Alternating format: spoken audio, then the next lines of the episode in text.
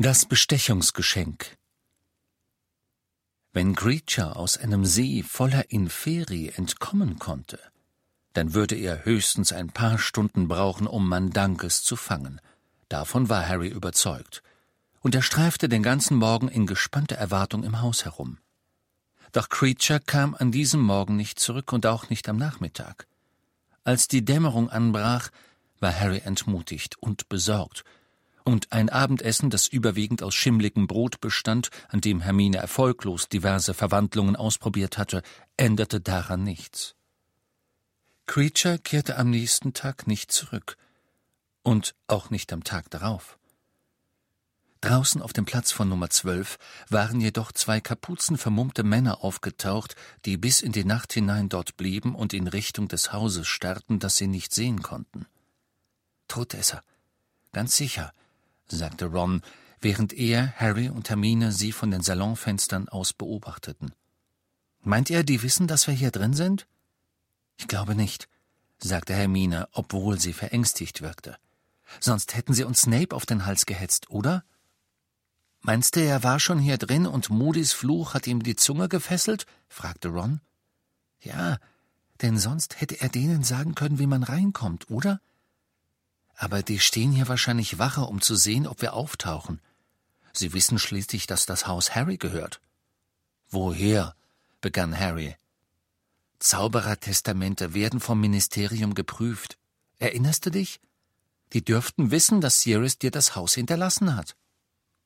Die Anwesenheit der Todesser draußen drückte die düstere Stimmung in Nummer zwölf noch mehr.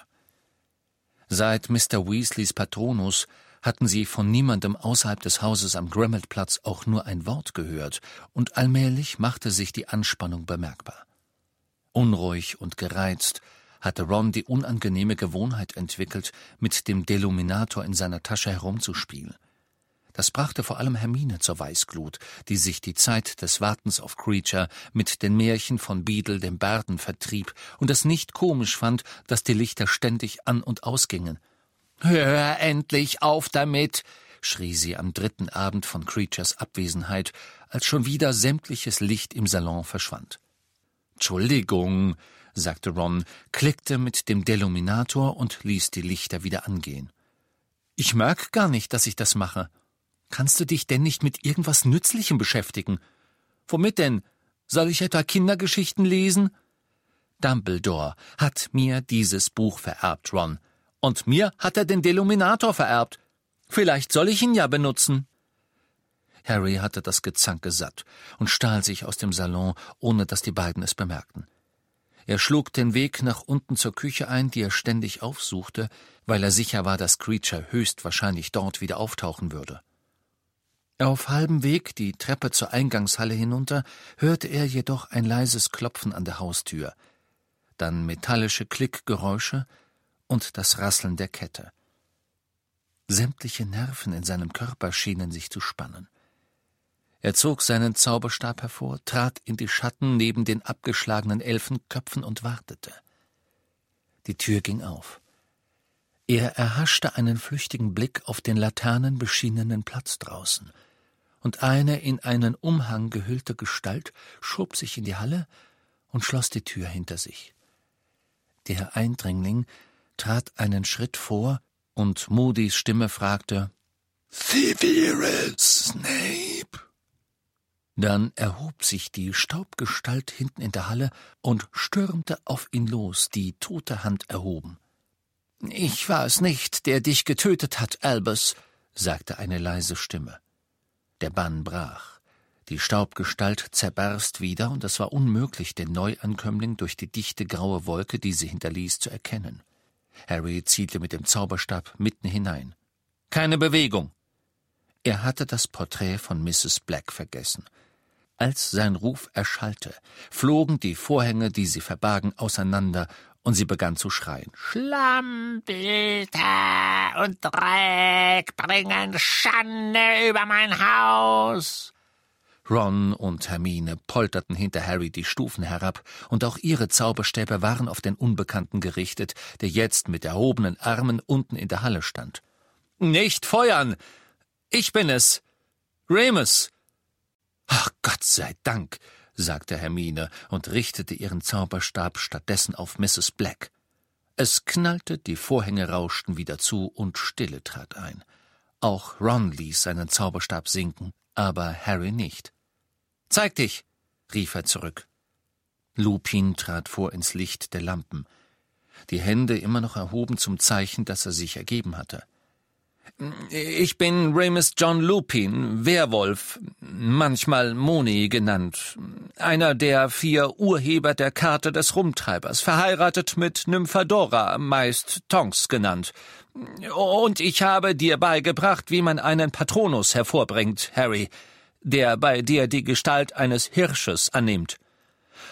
Schon gut, sagte Harry und ließ seinen Zauberstab sinken. Aber ich musste mich vergewissern, oder? Hm, als dein ehemaliger Lehrer in Verteidigung gegen die dunklen Künste stimme ich dir vollkommen zu, dass du dich vergewissern musstest. Hm, Ron und Hermine, ihr solltet eure Waffen nicht ganz so schnell senken.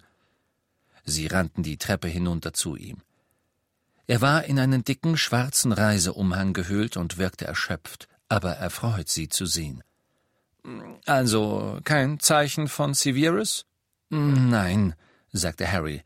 Aber was ist bei euch los? Sind alle okay? Ja, sagte Lupin, aber wir werden alle beobachtet. Draußen auf dem Platz sind ein paar Todesser, das wissen wir. Ich musste haargenau auf die oberste Stufe vor der Haustür apparieren, um sicher zu sein, dass Sie mich nicht sehen. Sie können nicht wissen, dass ihr hier drin seid, sonst hätten Sie gewiss mehr Leute da draußen. Sie überwachen alles, was irgendwie mit dir zusammenhängt, Harry. Lasst uns nach unten gehen. Ich habe euch eine Menge zu berichten, und ich will wissen, was passiert ist, nachdem ihr den Fuchsbau verlassen habt. Sie stiegen in die Küche hinunter, wo Hermine ihren Zauberstab auf den Kaminrost richtete. Augenblicklich flammte ein Feuer auf. Es verlieh den nackten Steinwänden etwas trügerisch Behagliches, und sein Widerschein glitzerte auf dem langen Holztisch. Lupin zog einige Butterbiere unter seinem Reiseumhang hervor, und sie setzten sich. Hm, ich wäre schon vor drei Tagen hier gewesen, aber ich musste den Todesser abschütteln, der mich beschattet hat. Und ihr seid nach der Hochzeit direkt hierher gekommen? Nein, sagte Harry. Erst nachdem wir in einem Café in der Tottenham Cart Road auf zwei Todesser gestoßen sind. Lupin schüttete sich den größten Teil seines Butterbiers über die Brust. Was? Sie erklärten, was geschehen war. Als sie fertig waren, sah Lupin bestürzt aus. Aber wie haben Sie euch so schnell gefunden? Es ist unmöglich, jemandem nachzuspüren, der appariert, außer man hält sich an ihm fest, wenn er verschwindet. Und dass Sie die Tottenham Court Road zu diesem Zeitpunkt nur entlang spaziert sind, kommt einem eher unwahrscheinlich vor. Oder? sagte Harry. Wir haben uns gefragt, sagte Hermine zögernd, ob Harry vielleicht immer noch die Spur auf sich hat. Unmöglich, erwiderte Lupin. Ron blickte selbstgefällig drein, und Harry fiel ein gewaltiger Stein vom Herzen. Abgesehen von allem anderen wüssten die sicher, dass Harry hier ist, wenn er die Spur noch auf sich hätte, oder? Aber ich verstehe nicht, wie sie euch bis zur Tottenham Court Road verfolgen konnten. Das ist beängstigend, wirklich beängstigend. Er sah besorgt aus, doch was Harry anging, konnte diese Frage warten. Sag uns, was passiert ist, nachdem wir weg sind. Wir haben absolut nichts gehört, seit Ron's Dad uns mitgeteilt hat, dass die Familie in Sicherheit ist. Nun, Kingsley hat uns gerettet. Dank seiner Warnung konnten die meisten Hochzeitsgäste disapparieren, ehe sie eintrafen. Waren es Todesser oder Ministeriumsleute? warf Hermine ein. Sowohl als auch. Aber da gibt es praktisch keinen Unterschied mehr, sagte Lupin. Es waren etwa ein Dutzend Leute, aber sie wussten nicht, dass du dort warst, Harry. Arthur hat ein Gerücht gehört, wonach sie Scrimger gefoltert haben, um deinen Aufenthaltsort aus ihm rauszukriegen, ehe sie ihn töteten. Wenn das stimmt, dann hat er dich nicht verraten. Harry sah Hermine und Ron an. In ihren Mienen spiegelte sich die Mischung aus Entsetzen und Dankbarkeit, die er empfand. Er hatte Scrimger nie besonders gemocht, Aber wenn zutraf, was Lupin sagte, dann war die letzte Tat dieses Mannes der Versuch gewesen, Harry zu beschützen. Die Todesser haben den Fuchsbau von oben bis unten durchsucht. Sie haben den Ghoul gefunden, wollten aber nicht zu nahe ran, fuhr Lupin fort, und dann haben sie die von uns, die noch da waren, stundenlang verhört. Sie haben versucht, Informationen über dich zu bekommen, Harry, aber natürlich wusste niemand außer den Ordensmitgliedern, dass du dort gewesen warst. Genau zu dem Zeitpunkt, als sie die Hochzeit sprengten, drangen andere Todesser gewaltsam in jedes Haus im Land ein, das mit dem Orden zu tun hat. Keine Toten, fügte er rasch hinzu, um der Frage zuvorzukommen, aber sie sind rücksichtslos vorgegangen. Das Haus von Daedalus Dickel haben sie niedergebrannt, aber er war nicht da, wie ihr wisst. Und bei Tongs Familie haben sie den Cruciatusfluch eingesetzt. Auch dort wollten sie herausfinden, wohin du verschwunden bist, nachdem du bei ihnen warst. Es geht ihnen allen gut. Sie sind natürlich arg mitgenommen, aber sonst okay. Die Todesser sind durch all die Schutzzauber durchgekommen? fragte Harry und erinnerte sich daran, wie wirkungsvoll sie in der Nacht gewesen waren, als er in den Garten von Tonks Eltern gestürzt war.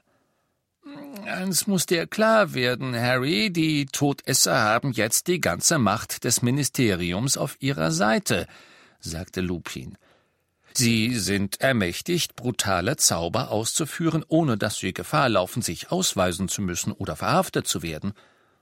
Es ist ihnen gelungen, jeden Schutzzauber zu durchdringen, den wir gegen sie errichtet hatten, und sobald sie drin waren, bekannten sie ganz offen, warum sie gekommen waren.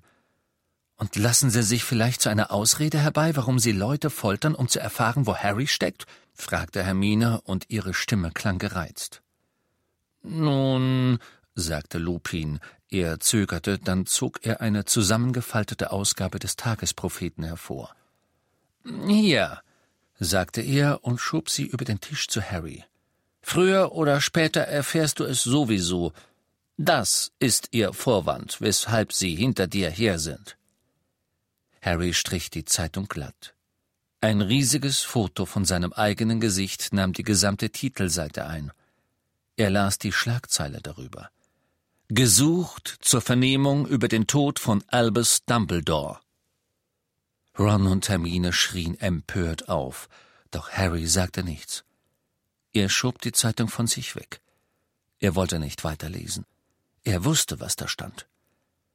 Niemand außer denen, die oben auf dem Turm gewesen waren, als Dumbledore starb, wusste, wer ihn wirklich getötet hatte. Und wie Rita Kimcorn der Zaubererwelt bereits mitgeteilt hatte, hatte man Harry vom Tatort wegrennen sehen, Sekunden nachdem Dumbledore gefallen war. Hm, es tut mir leid, Harry, sagte Lupin. Die Todesser haben also auch den Tagespropheten in ihrer Hand? fragte Hermine. Lupin nickte. Aber die Leute begreifen doch sicher, was da gespielt wird. Die Machtübernahme ist reibungslos und weitgehend ruhig verlaufen, sagte Lupin. Die offizielle Version von Scrimgers Ermordung ist, dass er zurückgetreten sei. Er wurde durch Pius Thickness ersetzt, der unter dem Imperiusfluch steht. Warum hat Voldemort sich nicht selbst zum Zaubereiminister ernannt? fragte Ron. Lupin lachte. Das braucht er nicht, Ron. Tatsächlich ist er der Minister. Aber warum sollte er an einem Schreibtisch im Ministerium hocken? Seine Marionette Thickness kümmert sich um das Alltagsgeschäft, und Voldemort kann ungehindert seine Macht über das Ministerium hinaus ausweiten. Natürlich haben sich viele Leute zusammengereimt, was passiert ist. In den letzten paar Tagen fand eine so dramatische Veränderung in der Politik des Ministeriums statt, und viele munkeln, dass Voldemort dahinter stecken müsse. Doch das ist es eben. Sie munkeln. Sie wagen es nicht, einander zu vertrauen. Sie wissen nicht, wem Sie trauen können. Sie haben Angst, den Mund aufzumachen, falls Ihre düsteren Ahnungen stimmen und Ihre eigenen Familien ins Visier genommen werden. Ja, Voldemort spielt ein sehr cleveres Spiel. Wenn er sich selbst ernannt hätte, dann hätte das vielleicht eine offene Rebellion ausgelöst. Dass er sich verborgen hält, hat Verwirrung Unsicherheit und Angst gestiftet. Und zu dieser dramatischen Veränderung in der Ministeriumspolitik, sagte Harry, gehört wohl auch, dass man die Zaubererwelt vor mir statt vor Voldemort warnt. Das ist sicher ein Teil davon, und es ist ein Geniestreich. Nun, da Dumbledore tot ist, wirst du, der Junge, der überlebt hat, mit Sicherheit die Symbolfigur und der Mittelpunkt für den gesamten Widerstand gegen Voldemort. Aber indem er unterstellte, dass du in den Tod des alten Helden verwickelt warst, hat Voldemort nicht nur ein Kopfgeld auf dich erreicht, sondern auch bei vielen Zweifel und Furcht gesät, die dich eigentlich verteidigt hätten. In der Zwischenzeit hat das Ministerium angefangen, gegen Muckelstämmige vorzugehen. Lupin deutete auf den Tagespropheten. Schau auf die zweite Seite. Hermine blätterte mit ungefähr dem gleichen angewiderten Gesichtsausdruck um, den sie bei den Geheimnissen der dunkelsten Kunst aufgesetzt hatte. Registrierung der Muckelstämmigen las sie vor. Das Zaubereiministerium führt eine Überprüfung der sogenannten Muckelstämmigen durch, um zu klären, wie sie in den Besitz magischer Geheimnisse kamen. Neuere Untersuchungen der Mysteriumsabteilung zeigen, dass Magie nur von Person zu Person weitergegeben werden kann, wenn sich Zauberer fortpflanzen. Sofern der sogenannte Muckelstämmige keine Zauberer als Vorfahren nachweisen kann, hat er seine magische Kraft daher aller Wahrscheinlichkeit nach durch Diebstahl oder mit Gewalt erlangt. Das Ministerium ist entschlossen, derlei unrechtmäßige Besitzer magischer Kraft aufzustöbern und hat zu diesem Zweck eine Aufforderung an alle sogenannten Muggelstämmigen ergehen lassen, sich zu einer Befragung bei der neu eingerichteten Registrierungskommission für Muggelstämmige einzufinden. Das lassen die Leute nicht geschehen, sagte Ron. Es geschieht gerade, Ron, sagte Lupin. Während wir hier miteinander reden, werden Muckelstämmige zusammengetrieben. Aber wie sollen sie denn Magie gestohlen haben? fragte Ron das ist doch gestört. Wenn man Magie stehlen könnte, gäbe es doch keine Scripts, oder? Ich weiß. Und trotzdem, wenn du nicht beweisen kannst, dass du mindestens einen Zauberer in deiner näheren Verwandtschaft hast, giltst du jetzt als jemand, der seine magische Kraft illegal erlangt hat und dafür bestraft werden muss. Ron warf Hermine einen kurzen Blick zu und sagte Was ist, wenn Reinblüter und Halbblüter schwören, dass ein Muckelstämmiger zu ihrer Familie gehört. Ich sag allen, dass Hermine meine Cousine ist. Hermine legte ihre Hand auf seine und drückte sie. Danke, Ron. Aber ich könnte nicht zulassen, dass du. Du wirst keine Wahl haben, sagte Ron grimmig, während er ihren Händedruck erwiderte. Ich bring dir meinen Familienstammbaum bei. Dann kannst du Fragen dazu beantworten. Hermine lachte halbherzig. Ron, da wir mit Harry Potter auf der Flucht sind, der meistgesuchten Person im Land, glaube ich nicht, dass das von Bedeutung ist. Wenn ich wieder zur Schule gehen würde, wäre es etwas anderes. Was plant Voldemort für Hogwarts? fragte sie Lupin. Hm, der Schulbesuch ist jetzt obligatorisch für alle jungen Hexen und Zauberer. Das wurde gestern verkündet. Es ist neu, denn eine Schulpflicht gab es noch nie, Natürlich wurden fast alle Hexen und Zauberer in Britannien auf Hogwarts ausgebildet, aber die Eltern hatten das Recht, sie zu Hause zu unterrichten oder sie ins Ausland zu schicken, wenn ihnen das lieber war. So wird Voldemort die ganze Zaubererbevölkerung von einem sehr jungen Alter an unter seiner Kontrolle haben, und es ist auch eine weitere Methode, Muckelstämmige auszusieben, weil Schüler einen Blutstatus erhalten müssen. Das heißt, sie müssen vor dem Ministerium nachgewiesen haben, dass sie von Zauberern abstammen, ehe sie die Schule besuchen dürfen. Harry war angeekelt und wütend. Genau in diesem Moment brüteten vermutlich begeisterte Elfjährige über Stapeln von neu gekauften Zauberspruchbüchern, nicht ahnend, dass sie Hogwarts nie zu Gesicht bekommen – und vielleicht auch ihre Familien nie wiedersehen würden. Es ist. Es ist, murmelte er verzweifelt auf der Suche nach Worten, die seinen schrecklichen Gedanken gerecht wurden, aber Lupin sagte leise Ich weiß. Lupin zögerte. Ich würde verstehen, wenn du es nicht bestätigen kannst, Harry, aber der Orden hat den Eindruck, dass Dumbledore dir eine Mission aufgetragen hat. Das hat er. Und Ron und Hermine wissen darüber Bescheid und sie kommen mit mir. Kannst du mir anvertrauen, worum es bei dieser Mission geht? Harry sah in das früh gealterte Gesicht, das von dichtem, aber angegrautem Haar umrahmt war, und wünschte, er könnte eine andere Antwort geben. Das kann ich nicht, Ramus. Tut mir leid. Wenn Dumbledore es dir nicht gesagt hat, kann ich es wohl auch nicht tun. Ich dachte mir, dass du das sagen würdest, aber ich könnte dir dennoch in gewisser Weise nützlich sein. Du weißt, was ich bin und was ich tun kann. Ich könnte mit euch kommen und für Begleitschutz sorgen. Ihr müsstet mir nicht sagen, was genau ihr vorhabt. Harry zögerte.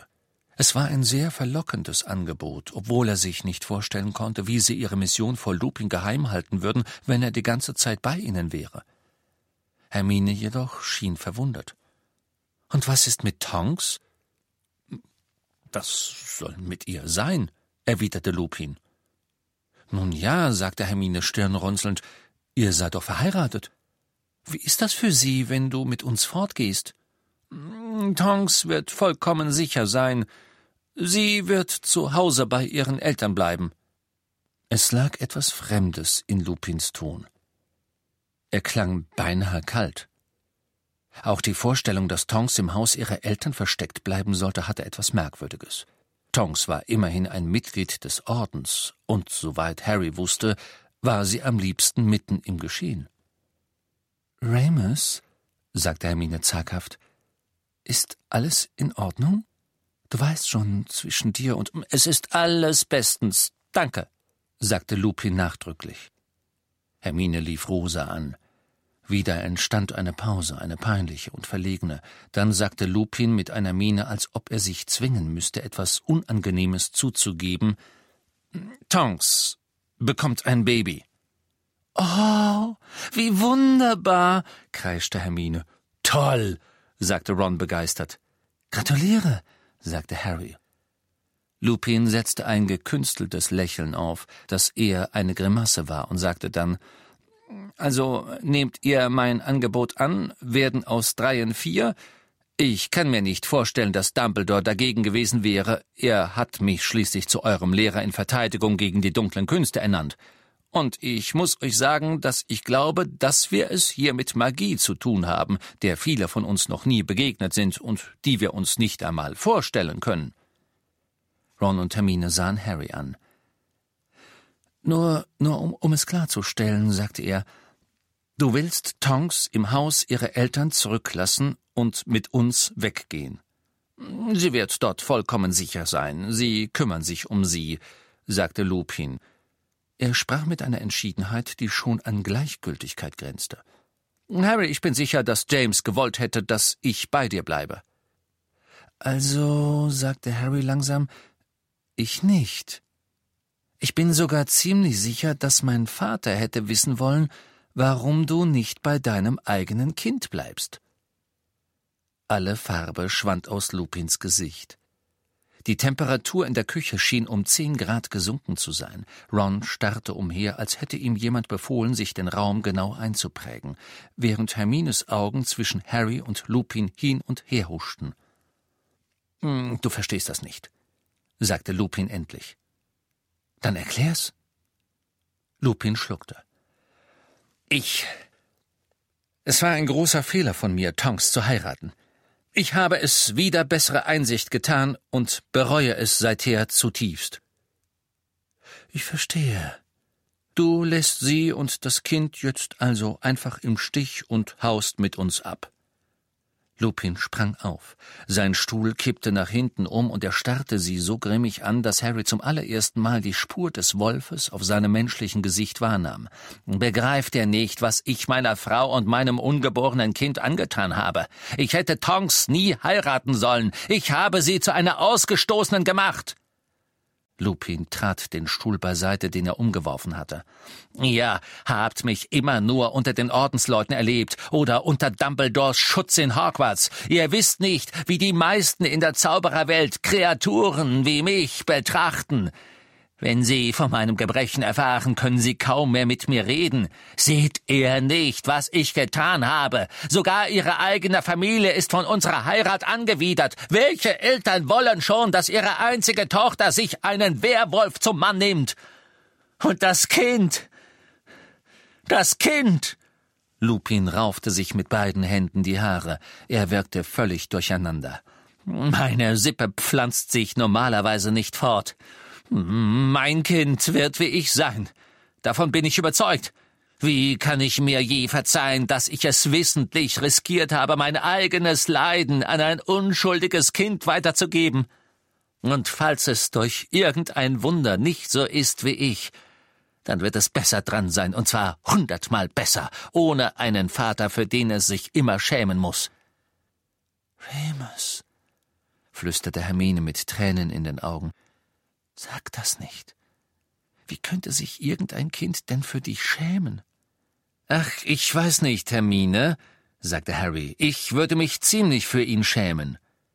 Harry wusste nicht, woher sein Zorn kam, doch er hatte auch ihn von seinem Platz hochgerissen. Lupin machte den Eindruck, als ob Harry ihn geschlagen hätte. Wenn das neue Regime Muckelstämmige für böse hält, sagte Harry, was werden die dann erst mit einem Halbwehrwolf machen, dessen Vater im Orden ist? Mein Vater ist bei dem Versuch gestorben, meine Mutter und mich zu schützen, und du meinst, er würde dir sagen, dass du dein Kind verlassen und mit uns zu einem Abenteuer aufbrechen sollst? Wie? Wie kannst du es wagen? sagte Lupin. Ihr geht es nicht um ein Verlangen nach, nach Gefahr oder Ruhm für mich. Wie kannst du es wagen, etwas derartiges? Oh, ich glaube, du kommst dir ein bisschen wie ein Draufgänger vor, sagte Harry. Du träumst davon, in Sirius Fußstapfen zu treten. Harry, nicht, bat ihn Hermine, doch er starrte weiter zornig in Lupins aschgraues Gesicht. Das hätte ich nicht gedacht. Der Mann, der mir beigebracht hat, wie man gegen Dementoren kämpft? Ein Feigling. Lupin zückte seinen Zauberstab so schnell, dass Harry seinen eigenen noch nicht einmal berührt hatte. Es gab einen lauten Knall, und er spürte, wie er nach hinten flog, als ob er einen Fausthieb bekommen hätte. Als er gegen die Küchenwand schlug und zu Boden rutschte, sah er den letzten Zipfel von Lupins Umhang gerade noch durch die Tür verschwinden. Remus! Remus, komm zurück! schrie Hermine, aber Lupin antwortete nicht. Einen Moment später hörten sie die Haustür zuschlagen. Harry, wie konntest du nur? Das war leicht, sagte Harry. Er stand auf. Er spürte, wie dort, wo er mit dem Kopf gegen die Wand geknallt war, eine Beule anschwoll. Er zitterte immer noch vor Wut. Schau mich nicht so an, fuhr er Hermine an. Lass sie in Ruhe, fauchte Ron. Nein, nein, nein, nein, nein, nein, wir dürfen nicht streiten, sagte Hermine und warf sich zwischen die beiden. Du hättest das nicht zu Lupin sagen sollen, meinte Ron zu Harry. Er hat es nicht anders verdient, erwiderte Harry. In seinem Kopf jagten Bruchstücke einzelner Bilder hintereinander her. Sirius, wie er durch den Schleier fiel. Dumbledore in der Schwebe mit gebrochenen Gliedmaßen, mitten in der Luft, ein grüner Lichtblitz und die Stimme seiner Mutter, die um Gnade bettelte. Eltern sollten ihre Kinder nicht verlassen, außer außer wenn sie es müssen, sagte Harry. Harry, sagte Hermine und streckte tröstend die Hand aus, doch er tat es achselzuckend ab und ging davon, den Blick auf das Feuer gerichtet, das Hermine herbeigezaubert hatte. Er hatte einmal von diesem Kamin aus mit Lupin gesprochen, hatte sich wegen James vergewissern wollen, und Lupin hatte ihn getröstet. Jetzt schien Lupins gequältes weißes Gesicht vor ihm in der Luft zu schweben. Die Reue packte ihn so jäh, dass ihm übel wurde. Weder Ron noch Hermine sagten etwas, doch Harry war sich sicher, dass sie sich hinter seinem Rücken ansahen und wortlos austauschten. Er drehte sich um und sah gerade noch, wie sie sich rasch voneinander abwandten. Ich weiß, ich hätte ihn nicht einen Feigling nennen sollen. Nein, hättest du nicht, sagte Ron sofort. Aber er verhält sich wie einer. Trotzdem, sagte Hermine.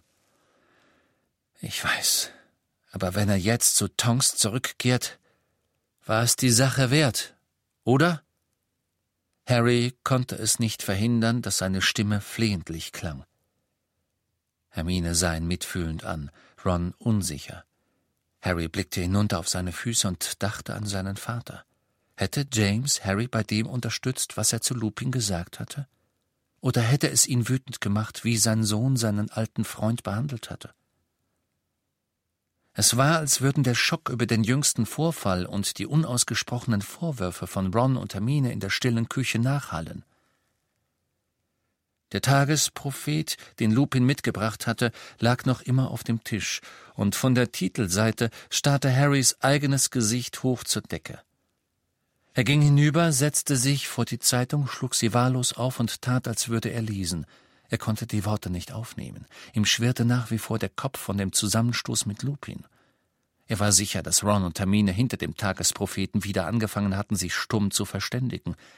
Er blätterte geräuschvoll eine Seite um, und Dumbledores Name sprang ihm ins Auge. Er brauchte eine Weile, bis er erkannt hatte, was auf dem Foto abgebildet war. Es zeigte ein Gruppenbild von einer Familie. Die Bildunterschrift lautete Familie Dumbledore von links nach rechts, Albus, Percival mit der neugeborenen Ariana, Kentra und Aberforth. Aufmerksam geworden, betrachtete Harry das Foto sorgfältiger. Dumbledores Vater Percival war ein gut aussehender Mann, dessen Augen selbst auf diesem verblassten alten Foto zu zwinkern schienen. Das Baby Ariana war kaum größer als ein Laib Brot und genauso unauffällig. Die Mutter, Kendra, hatte rabenschwarzes Haar, das oben auf dem Kopf zu einem Knoten zusammengebunden war. Ihre Gesichtszüge waren wie gemeißelt. Trotz des hochgeschlossenen Seidenkleides, das sie trug, fühlte Harry sich an Indianer erinnert, als er ihre dunklen Augen, die hohen Wangenknochen und die gerade Nase betrachtete. Albus und Aberforth trugen zusammenpassende Jacken mit spitzen Kragen und hatten den gleichen schulterlangen Haarschnitt. Albus wirkte einige Jahre älter, doch ansonsten sahen die beiden Jungen einander sehr ähnlich, denn das Foto zeigte sie, noch ehe Albus Nase gebrochen worden war und ehe er anfing, eine Brille zu tragen. Die Familie wirkte völlig glücklich und normal, wie sie da heiter aus der Zeitung herauslächelte. Der Arm der kleinen Ariana winkte undeutlich aus ihrem Wickeltuch, Harry hob den Blick und las die Schlagzeile über dem Bild. Exklusiver Auszug aus der demnächst erscheinenden Biografie von Albus Dumbledore von Rita Kimcorn. Mit der Überlegung, dass seine Stimmung dadurch wohl kaum noch schlechter werden konnte, begann Harry zu lesen. Stolz und hochmütig wie sie war, konnte Cantra Dumbledore es nach der aufsehenerregenden Verhaftung ihres Gatten Percival und seiner Inhaftierung in Azkaban nicht ertragen, in Mold on the Wold zu bleiben. Sie beschloss daher, die Familie zu entwurzeln und nach Guttricks Hollow umzuziehen, in jenes Dorf, das später berühmt werden sollte, als der Ort, wo Harry Potter auf merkwürdige Weise, du weißt schon wem, entrinnen konnte. Wie Mold on the Wold war auch Guttricks Hollow die Heimat etlicher Zaubererfamilien, doch da Cantra keine von ihnen kannte, blieb ihr die Neugier über das Verbrechen ihres Mannes wohl erspart, der sie in ihrem alten Dorf ausgesetzt gewesen war. Indem sie die freundlichen Annäherungsversuche ihrer neuen Zauberernachbarn immer wieder abwies, sorgte sie dafür, dass ihre Familie bald völlig in Ruhe gelassen wurde hat mir die Tür vor der Nase zugeknallt, als ich mit einer Ladung selbstgebackenem Kesselkuchen bei ihr vorbeischauen wollte, um sie zu begrüßen, sagte Bathilda Backshot. In ihrem ersten Jahr hier habe ich praktisch nur die beiden Jungs gesehen, hätte gar nicht gewusst, dass da auch noch eine Tochter war, wenn ich in dem Winter nach ihrem Einzug nicht im Mondschein Plangentinien gepflückt und dabei gesehen hätte, wie Kentra Ariana in den Garten hinter dem Haus hinausführte spazierte mit ihr einmal um den Rasen herum und hielt sie dabei immer schön fest, dann brachte sie sie wieder ins Haus zurück, wusste nicht, was ich davon halten sollte. Anscheinend dachte Kendra, dass der Umzug nach Guttricks Hollow die perfekte Gelegenheit war, Ariana ein für allemal zu verstecken, etwas, das sie vermutlich seit Jahren geplant hatte. Der Zeitpunkt war von Bedeutung, Ariana war kaum sieben Jahre alt, als sie von der Bildfläche verschwand, und spätestens bis zum Alter von sieben offenbaren sich, nach Auffassung der meisten Experten, magische Kräfte, falls sie vorhanden sind. Keiner der heute noch Lebenden erinnert sich daran, dass Ariana je auch nur das geringste Zeichen magischer Fähigkeiten erkennen ließ. Es scheint daher offensichtlich, dass Kendra die Entscheidung traf, eher die Existenz ihrer Tochter zu verheimlichen, als die Schmach zu erdulden zugeben zu müssen, dass sie eine Squib geboren hatte. Indem sie von den Freunden und Nachbarn wegzog, die Ariana kannten, wurde es natürlich um einiges leichter, sie einzusperren.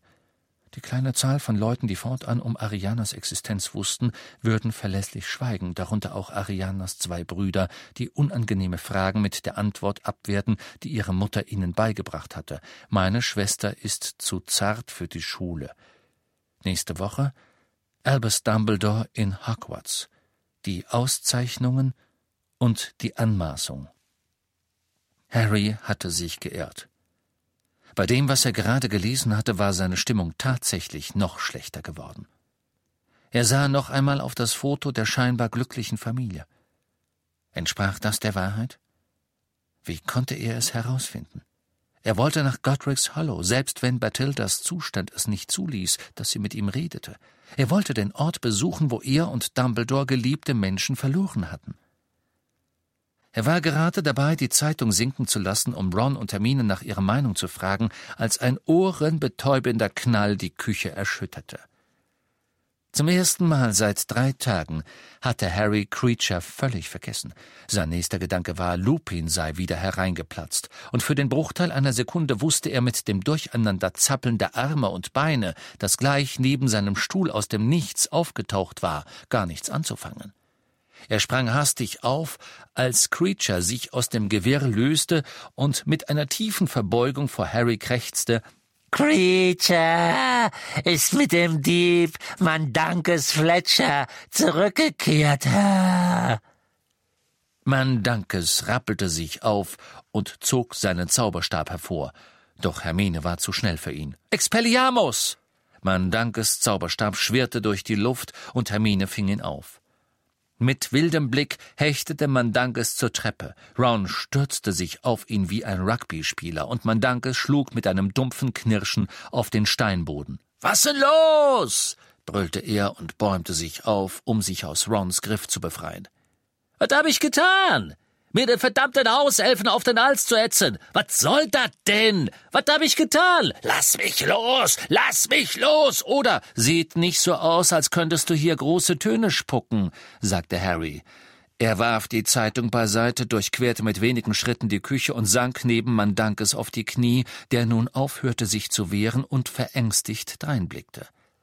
Ron erhob sich keuchend und sah zu, wie Harry seinen Zauberstab bedächtig auf Mandankes Nase richtete. Mandankes stank nach altem Schweiß und Tabakrauch, sein Haar war verfilzt und sein Umhang fleckig. Gretja entschuldigt sich dafür, dass er den Dieb erst so spät gebracht hat, Herr, krächzte der Elf. Fletcher weiß, wie man es vermeidet, gefangen zu werden, hat viele Schlupfwinkel und Komplizen. Dennoch hat Creature den Dieb am Ende in die Enge getrieben. Das hast du wirklich gut gemacht, Creature, sagte Harry, und der Elf verneigte sich tief. Also, wir haben ein paar Fragen an dich, sagte Harry zu Mandankes, der sofort schrie. Ich hab Panik gekriegt, okay. Ich wollte sowieso nie mitkommen, nichts für ungut, Mann, aber ich hab mich nie freiwillig gemeldet, um für dich zu sterben. Und das war der verdammte, du weißt schon wer, der da auf mich zugeflogen kam. Da hätte jeder die Fliege gemacht. Äh, äh, ich hab ja die ganze Zeit gesagt, dass ich's nicht machen will. Zu deiner Information, keiner von uns anderen ist disappariert, sagte Hermine. Ja, dann seid ihr eben ein Haufen verdammter Helden, nicht wahr? Aber, aber ich hab nie behauptet, dass ich bereit wäre, mich umbringen zu lassen. Es interessiert uns nicht, wieso du Mad Eye im Stich gelassen hast, sagte Harry und hielt seinen Zauberstab ein wenig näher an Mandankes triefende, blutunterlaufene Augen. Wir wussten schon, dass du ein unzuverlässiges Stück Dreck bist. Oh, und warum zur Hölle werd ich dann von einem Hauselfen gejagt? Oder geht's mal wieder um diese Kelche? Ich hab keine mehr übrig, sonst könntest du sie haben. Es geht auch nicht um die Kelche. Aber du kommst der Sache schon näher, sagte Harry. Halt den Mund und hör zu. Es war ein wunderbares Gefühl, etwas zu tun zu haben, von jemandem einen kleinen Teil der Wahrheit verlangen zu können. Harrys Zauberstab war nun so nahe an Mandankes Nasenrücken, dass Mandankes nach innen schielte, um ihn im Blick behalten zu können. Als du alles Wertvolle aus diesem Haus eingesackt hast, begann Harry, aber Mandankes unterbrach ihn. Sirius, war dieser ganze Plunder nie wichtig? Trappelnde Schritte waren zu hören, glänzendes Kupfer blitzte auf, ein Scheppern ertönte und ein Schmerzensschrei. Creature war auf Mandankes losgestürmt und hatte ihm einen Kochtopf an den Kopf geknallt. Ruf ihn zurück! Ruf ihn zurück! Der wird eingesperrt! schrie Mandankes und duckte sich, als Creature den schwerbödigen Topf erneut hob. Creature! Nein! rief Harry. Creatures dünne Arme zitterten unter dem Gewicht des Topfes, den er nach wie vor emporhielt. Vielleicht nur noch einmal, Meister Harry, das bringt Glück. Ron lachte. Wir brauchen ihn bei Bewusstsein, Creature. Aber wenn wir ihm auf die Sprünge helfen müssen, dann kannst du ihm die Ehre erweisen. Vielen Dank, Herr, sagte Creature mit einer Verbeugung, und er trat ein wenig zurück, die großen, blassen Augen immer noch hasserfüllt auf Mandankes gerichtet. Als du alle Wertgegenstände aus diesem Haus geholt hast, die du finden konntest, begann Harry erneut, hast du einiges aus dem Küchenschrank mitgenommen. Da war ein Medaillon dabei. Harrys Mund war plötzlich trocken. Er konnte spüren, dass auch Ron und Hermine angespannt und aufgeregt waren. Was hast du damit gemacht? Warum? Ist es wertvoll? Du hast es immer noch, rief Hermine. Nein, hat er nicht, sagte Ron gewieft. Er fragt sich nur, ob er nicht mehr Geld dafür hätte verlangen sollen. Mehr? Das wäre verdammt normal nicht schwierig gewesen, zum Teufel. Ich hab's verschenkt, kapiert? Blieb mir nichts anderes übrig. Was soll das heißen? Ich hab gerade in der Winkelgasse verkauft. Da kommt so eine Frau auf mich zu, fragt mich, ob ich eine Lizenz für einen Handel mit magischen Artefakten habe. Miese Schnöfflerin. Wollte mir ein Bußgeld aufbrummen. Aber sie hat ein Auge auf dieses Medaillon geworfen und sie meinte, sie wird es nehmen und mich diesmal noch laufen lassen. Und ich könnt von Glück reden. Wer war diese Frau? fragte Harry. Keine Ahnung. Irgendeine Sapperhexe vom Ministerium. Mandankes überlegte kurz mit gerunzelter Stirn. Kleine Frau. Haarschleife. Oben auf dem Kopf. Er schaute finster drein, dann fügte er hinzu, sah aus wie ne Kröte. Harry ließ seinen Zauberstab fallen. Er traf Mandankes an der Nase und sprühte rote Funken in seine Augenbrauen, die Feuer fingen. Aquamenti! schrie Hermine, und ein Wasserstrahl schoss aus ihrem Zauberstab, der den prustenden und würgenden Mandankes überflutete. Harry blickte auf und sah sein Entsetzen in den Gesichtern von Ron und Hermine wiedergespiegelt. Die Narben auf seinem rechten Handrücken schienen erneut zu brennen.